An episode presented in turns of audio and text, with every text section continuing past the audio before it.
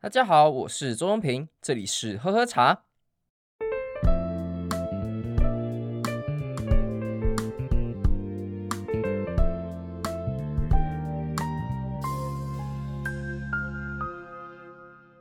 Alright，这次我要最重要的宣布啊，先一件事情就是我们的 IG 成立啦！啪啪啪啪啪啪啪啪，我们终于成立了一个 Instagram 的账号。其实老实说，我在大概一开始的时候，其实就有想过到底要不要成立 IG 账号，还是成立 Facebook 账号，两个再选一个，因为我觉得我可能没有办法应付两个的一个这两个 account 同一时间。那之所以会选择 Facebook，一开始是因为。嗯，IG 它真的是一个非常吃视觉的一种呃 social media，所以我在很多时候我没有办法全心全意的投入在里面，因为实在太吃视觉了，而且尤其是大家在 Instagram，基本上男生啦，大部分都在看。其他人的第二性征，然后 Twitter 是看第一性征，大概是这样子的概念。哎，我明我的意思是说，在 Instagram 你真的很吃视觉的东西。如果你的本身的图面不是很好看的话，那真的是很难成为一个会特立独行的一个标准。那在我看到很多的不同的已经在营业的茶商啊，或是这个的茶品牌或者手摇杯饮料。他们的 IG 的账号很多就是每天拍手摇杯的照片，或者说新的饮料等等等的事情。对我来讲，它其实是一个很单一的的一种图层，所以我一开始很抗拒，就是因为我觉得我在视觉上面很不吃香。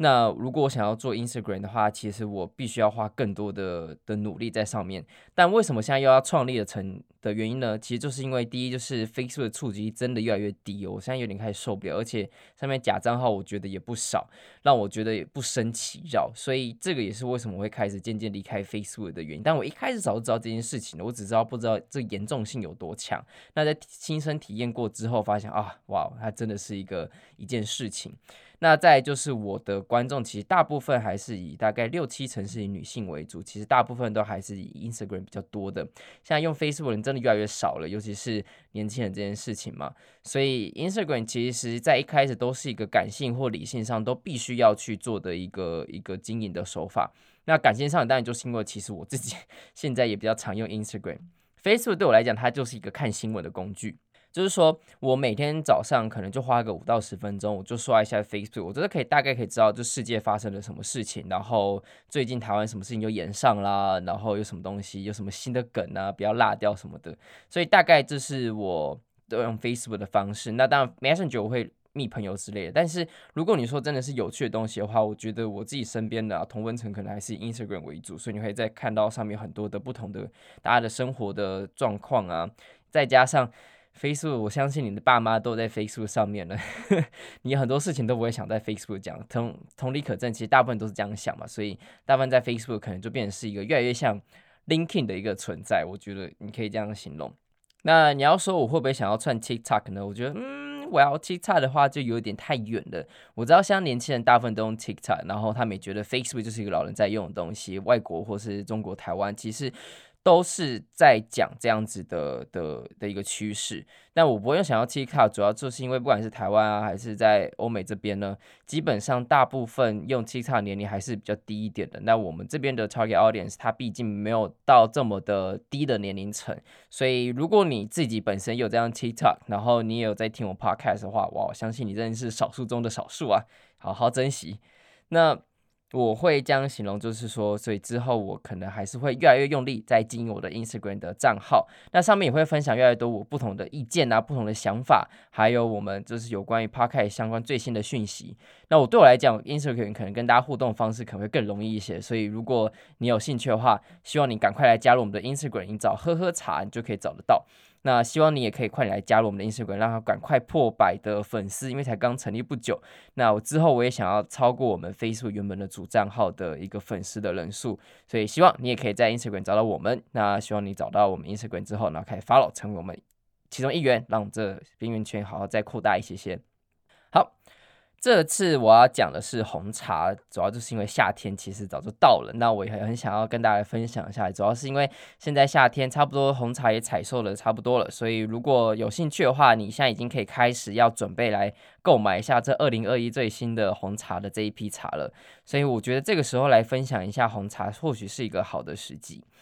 那依照我们茶改厂和我们的台湾的茶改厂它的官方公布呢，红茶的制法呢，它是是一种全发酵的一种制法的茶种嘛。那它的顺序大概就是从我们以前讲六大茶系中，从绿茶、白茶、黄茶、青茶，再加接下来就是红茶了。那下来才是一个黑茶，黑茶是属于后发酵，所以以一个一般的发酵的程序来讲呢，红茶已经是最尾端的这样子的一个发酵的过程了。那依照他们官方上面的叙述所说呢，茶精经适当的萎凋失去水分后呢，然后进柔冷破坏茶叶组织使，茶叶内的酵素给释出，那经过适当的相对湿度进行氧化反应。在足够的时间之后呢，成为一个发酵氧化的反应。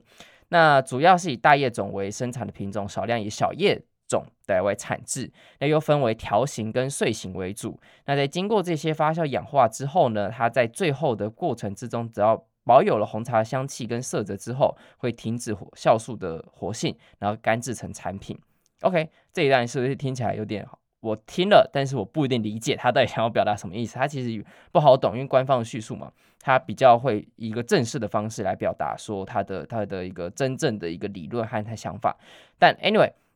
你想要了解红茶，你就记得这两个点。第一个呢，就是它发酵的非常完全，而且它经过室内萎凋。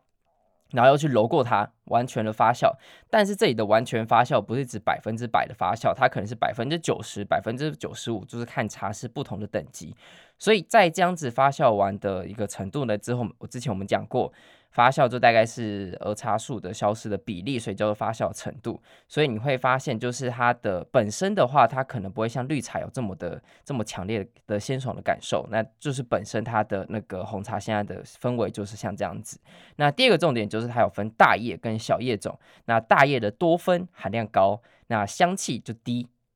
那小叶则相反，它的多酚含量低。香气成分高，所以它你在找一些茶的时候呢，你就可以用这样子来分辨它是大叶还是小叶。那多酚的意思呢，就是我们之前讲的简言之，就是一个茶叶色感的来源。所以如果它多酚高，那代表说它的色感也会比较强一点。所以你在讲茶红茶呢，大概就这两个重点了，你就大概这样想就好。而且它的制法相对于乌龙茶跟青茶来讲，它是比较简单跟单纯一点的。所以你在喝红茶的时候呢，基本上你就去强调喝它的鲜爽，喝它的一个呃香甜度，像跟香槟一样那种感受就对了。那如果你想要再更简单来认识红茶呢？简单讲，它就发酵程度最完全，所以它颜色茶汤会比较深。那你在喝它的时候，基本上大部分的红茶是不会焙过，但焙过红茶也其实还不错，就是看各个茶农的它，或是你看你个人调性。所以颜色比较深，喝起来呢会比较香甜，会有很强的水果香啊，或是木质香等等等。那它的色感有时候会比较重，你就大概大概像这样子吧。我觉得红茶你要讲它的制法的话，大概像这样子。无聊的地方就在这里，那好玩的地方是在于说。你可以喝不同不同种的红茶，因为我相信大家喝红茶的经验实在是非常的丰富。尤其你看，在你看日本哦，基本上他们也爱爱红茶，只要西化程度越高的地方，基本上都爱喝红茶。你可以讲实在一点，都是这样子。那这个红茶呢，又可以从只要三个点来切入。我们想要今天来讲的重点，就是我们有台湾有三大红茶。中国有三大红茶，世界也有的三大红茶，所以我们从这三大红茶来各个突破，来各来介绍。那首先，大家来讲一下台湾的三大红茶。台湾三大红茶哪三种呢？第一个是蜜香，花莲的蜜香红茶、阿萨姆红茶，以及最后大家都耳耳熟能详的红玉红茶。那蜜香红茶主要是以大叶乌龙的品种为主，而且必须要采摘那些有被着盐过的茶菁才能够来制作。诶，听起来怎么会有一点？东方美人的那种既视感，哎，其实没错，它其实，在瑞穗这个茶区呢，它其实就是以讲求无毒、以自然生态下的茶菁，所以才会有那种我们之前讲的小绿叶产那样子的一个氛围，让它自己有本身带有一点。东方美人这种蜜香的红茶感，那这样的想法呢，主要是因为当地的茶农，就是他之前这个茶农，他在发明这茶之前，他是来做高山型的清香乌龙为主。那他到花莲瑞穗这个地方之后，他也深知在海拔上完全不吃香的这样子的环境之下，他必须要想想其他方法来突破。所以因此他们就想说，那我们来。透过来制作一个像是东方美人这样子的既视感，说不定会在市场上可以有还蛮明显的一些改善，或是有一个突破口这样子。那以结果来讲呢，这个想法是非常成功的，因为这个强烈带有水果香气的红茶就这样子已经刻在大家的心中了。但是在讲到蜜香红茶的时候，大家很难连接到花莲瑞穗这个地方，主要是因为现在越来越多不同地方的蜜香红茶，它是透过同样的制法。但是是在不同地方产区来制作的，所以蜜香红茶反而没有被就是花莲瑞穗这地方变成一个 icon 的一个象征。所以你在台湾在四周你都可以看得到很多叫做蜜香红茶的原因，就是因为这样子，所以就各个地方都有蜜香红茶，它的不一定要只说特别同一个地方是在哪里，但是发源地是在花莲瑞穗这个地方，它那边不是只有牛奶喽，各位。然后再来呢，还有阿萨姆红茶。阿萨姆红茶它其实是两种茶精，就不同的茶精所当做原料。一个是台茶八号，第二个是日治时期才引进来的阿萨姆阿萨姆的茶种来进行十升苗的茶树来当做原料。那当初主要是因为日本他们开始也想要来推红茶这件事情。那当初会在台湾制作，主要是因为在日治时期呢，他们尝试有想要在四个不同的地方来制作红茶。那分别是在北台湾的平镇。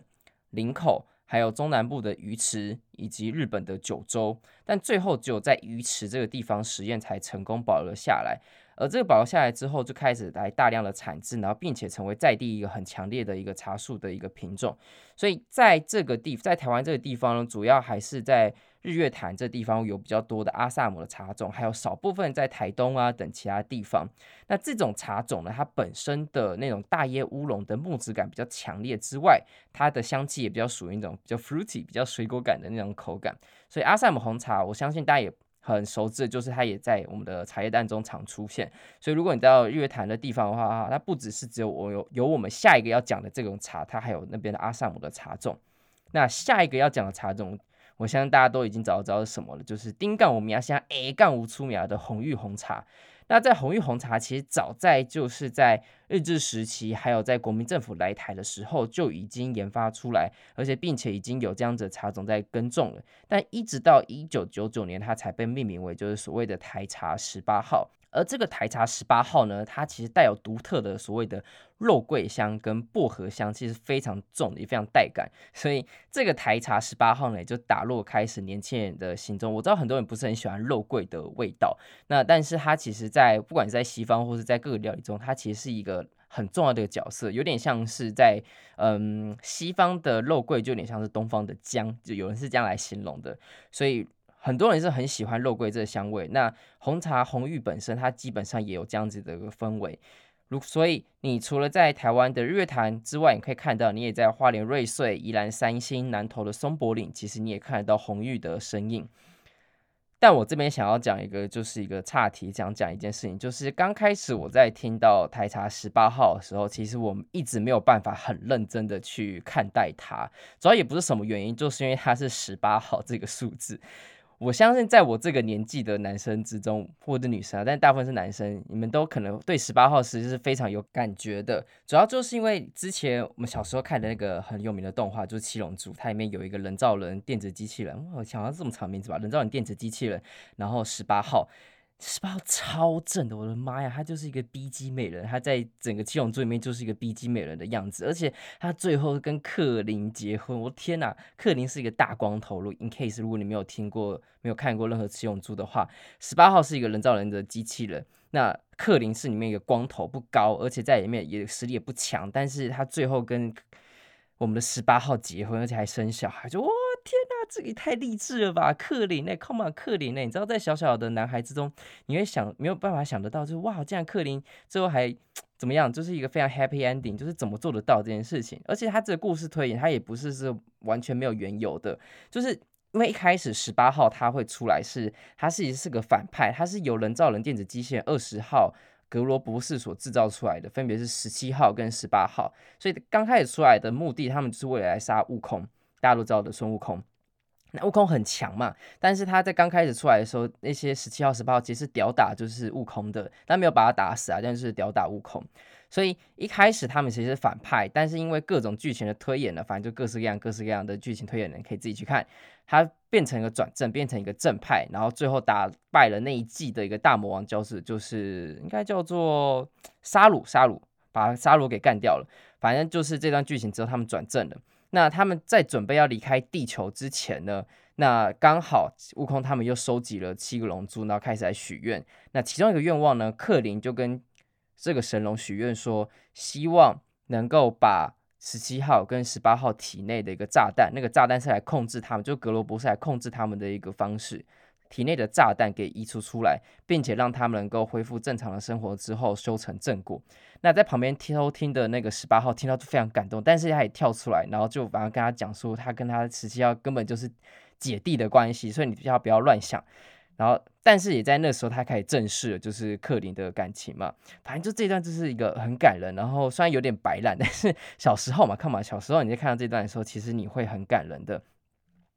那另外一位你会觉得很励志，就是哇，克林就是用真情，然后还有打动了，就是我们在七龙珠最正的正妹的一个一个一个心情和他的感应这样子。所以那时候在看的时候，我觉得。会印象很深刻啊！那因为这样子，所以我对于台茶十八号十八号这个数字，我已经没有办法磨灭我心中的感受了。所以我相信，可能如果你跟我有同样差不多童年的话，我不知道你在听到十八号的时候，会不会跟我一样，就觉得哦，没有办法，这个画面我已经就是十讲到十八号，十八号的脸就会跳出来的那种感觉。所以我一开始真的很没有办法认真去正视红玉红茶这件事情，因为他那个数字真的太好笑了。但是不太好笑啊，就是。对我来讲，太有其他的印象了，所以他有点难去磨灭掉它。那另外，可能可以顺便提一下，七龙珠其实如果你有看过的话，其实悟空根本就是一个超级渣男，他就是一个脑中只有战斗、战斗，成为最强的人，然后一直战斗、战斗，超级赛亚人这样子，所以他根本不顾家。但是相对来讲，达尔就很爱家，而且他是一个好男人。虽然他 M 型秃有点严重，但是他是一个在里面算是个持家爱老婆的好男人。好啦，大概像这样子，所以对我来讲，我只想要讲说，我对于十八号这个这个数字，其实我一直很难用很很认真的态度去去去看它。好，讲回来，我们来讲第第二个，我们要讲中国的三大红茶。中国三大红茶本一样有三个嘛，废话有三个嘛，就是有祁门红茶、滇红以及正山小种。那祁门红茶呢，主要是产地在安徽省。那它的叶子的大小是介于在小叶跟大叶之中，其实算是一种祁门种。制法呢中规中矩，本身带有花果的香甜。那主要因为那地方也跟亚热带山区的地方嘛，它其实跟台湾靠很近，所以年均温虽然很高，但日月温差很大，而且半年都大概下雨，所以它很适合种茶的一个环境。那它的色味也适中，而且带有一点酒香跟焦糖果香，所以它独特味道其实大是全世界也很喜欢到它。但我个人真的没有办法跟你分享太多祁门红茶，因为我没有喝过任何正统或者我觉得好喝的祁门红茶，我还没有遇到啦。所以如果你听到这个 podcast 的话，如果你现在手上有觉得你还不错祁门红茶，欢迎抖内给我，真的很想要见见视野，开开开眼界这样子。所以祁门红茶我真的没有办法跟你分享的更多。但剩下两个滇红，滇红它主要是位于在云南这个地方，我相信你们国中地理可能都还记得。滇红呢，就是在云南的简称，那江西的简称。好，反正 大家应该都记得，所以反正云南这地方所做的一个滇红呢，它主要也是用云南的原生种的茶树，就是比较偏大叶种的一种茶树呢，然后去所制成的。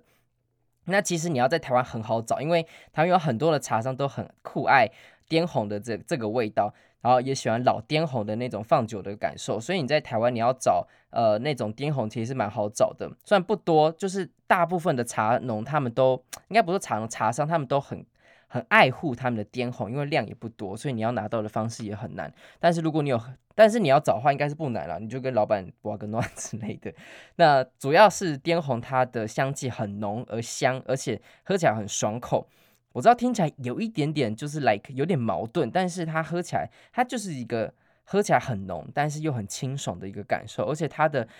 木质香又很重，它有种沉重的木质香的感受，所以你在喝滇红的时候，我其其实觉得还不错，还不错。然后你在喝的时候，其实你会可以明显感受到它跟一般的红茶是差距非常大，而且有很大强烈的所谓的那个我刚刚讲的木质香的感受。所以如果你找到滇红的话，如果老板也有你。一定要跟他试试看，我觉得滇红是一个你很值得尝试的一种红茶。那最下来一种就是正三小种，这是好一个非常中二的一个说辞，有点幼稚，但就是我没有任何不敬的意思啊。它主要是产于在福建的武夷山为主，而且它最令人印象的就是六个字：松烟香桂圆汤。所以很明显嘛，它闻起来就是有那种带有烟草味的那种松烟熏起来的感受。那喝起来又有点像是还在喝桂圆汤的那种感觉。那为什么是这样子呢？我们要先讲一个个小故事。正山小种的小故事是在明末战乱的时候呢，有一个在桐木关的居民，他们刚采收了茶金，然后那时候刚好就有清兵来犯，所以他们必须要躲起来，但是茶金呢就只能留在原地。所以在留在原地之后呢，当天晚上清兵就躺在茶巾上面睡了一晚之后才离去。啊，这故事你是不是觉得有点八七像？就是东方美人也是这样来的，那个碰烘蝶的由来，就是也是个兵，然后来，然后躺在茶巾上面睡了一天之后，哎，下一个是什么？发酵了，然后茶农不想要丢掉，然后把它采集起来，然后开始制茶。我就两个疑问，第一就是。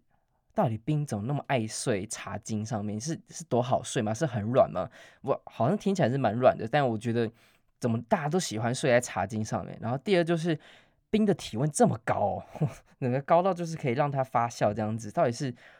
体温多高的一个茶的一个冰才可以这样做？而且如果真的是这样子的话，我们之后干脆就来办一个，就来骂茶茶茶巾床，就卖给大家，然后每个人都可以睡在上面。那你帮我来发酵，我还可以跟你买回来之后，你可以做家庭代工，根本就回到台湾过去经济奇迹那个过程嘛。反正我就觉得，我这故事怎么都有点那么像。好了，anyway，反正就是一样的故事过程。茶清兵睡完这个茶巾之后呢，就离去。那他们就也不想浪费嘛，所以就继续代工，然后发现哎，这个茶还不错哎，然后就开始变成了一个最有名的第一批的正山小种的茶。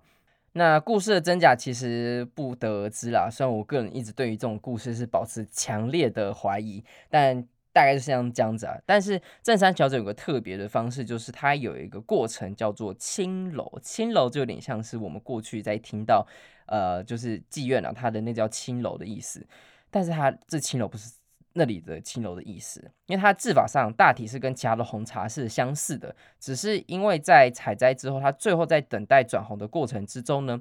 茶农会利用就烟道的方式来烧马尾松来产生的松烟输送到青楼之中，然后来引出就是正山小种它本身的松烟的味道，所以它是有点熏茶的这样子的感受。那这样子的一个制法呢，造成了正山小种它跟其他的茶很不一样的点，就是它的松烟香很重，还有桂圆汤喝起来又是它的感受。所以你在喝正山小种的时候，就记得这六个字：松烟香、桂圆汤。那当然，你有可能会听过有个词叫做外山小种，其实外山小种就是在指桐木关以外的地方所制种的小种红茶，口感上当然也是比较相近，但就是相对来讲，它就没有正山小种这么好喝。但是说实在的，你就喝你的喜好啊，所以我不觉得有什么好坏之分呢、啊。所以这就是中国的三大红茶，就是这三种：祁门、滇红，还有我们的正山小种。那最后我们来提到的是世界三大红茶，世界三大红茶有什么呢？祁门红茶、锡兰乌巴红茶以及大吉岭红茶。所以这三种，哎，祁门是重复的哦。所以我们刚刚虽然讲了三个地方的三大红茶，但其实只有讲八支茶，因为祁门红茶是重复的。那祁门红茶我就再也不赘述。我觉得它可能会被世界人喜欢，可能是因为它的酒香吧。大家觉得，嗯，我这听起来有焦糖跟酒香，听感觉还不错。But still，我还没有喝过，所以我没有办法跟你。讲太多我的个人意见的分享。那喜兰的乌巴红茶主要是因为那个地方是受到季风的影响，然后独特的生长环境，然后成为它有红褐色的一个色泽，它也有淡淡的薄荷香气。那在这个深红色的茶汤之中呢，因为它的独特的风味，还有特别的一个色茶色，所以你在喝完的时候，通常会有一圈的环轮，就是有点像你喝完的那种茶渍啦。那就在你的杯子一圈这样子，所以他们有被昵称为叫做黄金杯的一个美名。那大吉岭红茶呢，主要就是在于在印度西孟加拉邦北部。喜马拉雅山麓的大吉岭高原那个地方，反正就在西北方，就靠近哎西北方，对，反正嗯不，sorry，是在印度的东北方，然后靠近喜马拉雅山那个地方的一个产区，所以它本身呢也是受到的大家喜爱。春天所采的大吉岭红茶，跟夏天采的口感又是不一样的，可能春天带有点麝香葡萄的风味，那夏天又带有一点苹果跟西洋梨的一个倾向。但我觉得它会在世界知名，可能就是因为它曾经被英国殖民过了，毕竟是呃一个他们重要的一个殖民地。那他们在产出这种大吉红茶，他们可能也符合西方人的口感，所以才会在呃在三大红茶之中会有这么前面的一个排名。因为对我来讲，我目前 还没有喝过会让我觉得很惊艳的大吉岭红茶。我觉得你可以各种就是 challenge 我，你可以快点快点把我好喝的大吉岭茶都寄给我。我可以告诉你，我觉得好不好喝？因为目前在我印象深刻的，其实大吉红茶是没有，是 none，是 zero，是没有的这种东西。所以，如果你自己很喜欢大金红茶，然后你也觉得我应该来试试看的话，或是你觉得大井红茶很棒，你不可以这样等大井红茶，那告诉我我要去哪里喝到好喝的大井红茶，我一定会很感谢你。好，我们这次分享了台湾的三大红茶、世界的三大红茶，还有中国的三大红茶。基本上呢，在台湾都找得到了。你要想要找喝什么红茶，台湾基本上都找得到，只是多跟少的个差别而已。那我这次没有特别讲其他地方，就可能像纵览一下，就是红茶之后的一个总观的一个感受。如果你想要了解更细的话，我之后还会再更出更多的 podcast 来聊一下红茶这件事情，因为。红茶实在是也是非常有趣，它的历史渊源非常的远，然后它的故事也很多，所以之后我也想要来聊一下更多有关于红茶的事情。当然，我还需要更多的时间来准备。但如果说你只是想喝红茶的话，我知道还很多人会有一个疑问，就是红茶到底要不要用一百度 C 的水去泡，还是要降温泡？这样子的说法，你可以这样想了，就是如果你想要追求香气的话，你就用一百度 C 的。的水去泡，那如果你想要追求是口感上比较温润、比较好喝、比较顺，然后不会让你口感上面产生涩感的，你就用降温来去泡。大家会去降温，就是因为大部分人不喜欢那种很强烈的涩感、很不强烈的苦感。所以如果你是想要追求我刚刚讲的香气呢，就用高温泡；那如果你想要追求的是口感滑顺，那就用低温泡。我个人是大概是都会用高温泡了，这是我个人，因为我觉得还是比较受就是老茶农的一些想法，就是好茶就是好茶，你不管用什么泡都会好喝。所以如果你是用其他方式去修饰的话，那有点像是在上美图秀秀吗？叫什么？呃，就是一个像是修图软体的概念。当然这是他们的想法，也是我目前的感受了。但如果说你要办茶会的话，说实在的，重要的事情是你喜欢的人，诶，喜欢的人或者是客人。感受是好的才是最重要的，所以看你的目的取向是什么。如果你是要试茶，那你就当然是高温泡，然后瓷杯泡。我们之前都讲过啊。如果你是想要讨好谁，然后觉得自己很会装逼、很厉害、很能泡茶，那你就可以试试看什么是它这是茶最好的温度，可以多练习这样子。那我们这次主要是讲到这里，我希望下次可以来聊一下更多有关于红茶更多的事情。那也希望你会喜欢。重要的事情是。欢迎加我们的 Instagram，然后继续 follow 我们的喝喝茶的 Podcast。那也希望你会喜欢我们的节目。我是周荣平，这里是喝喝茶，我们下次见。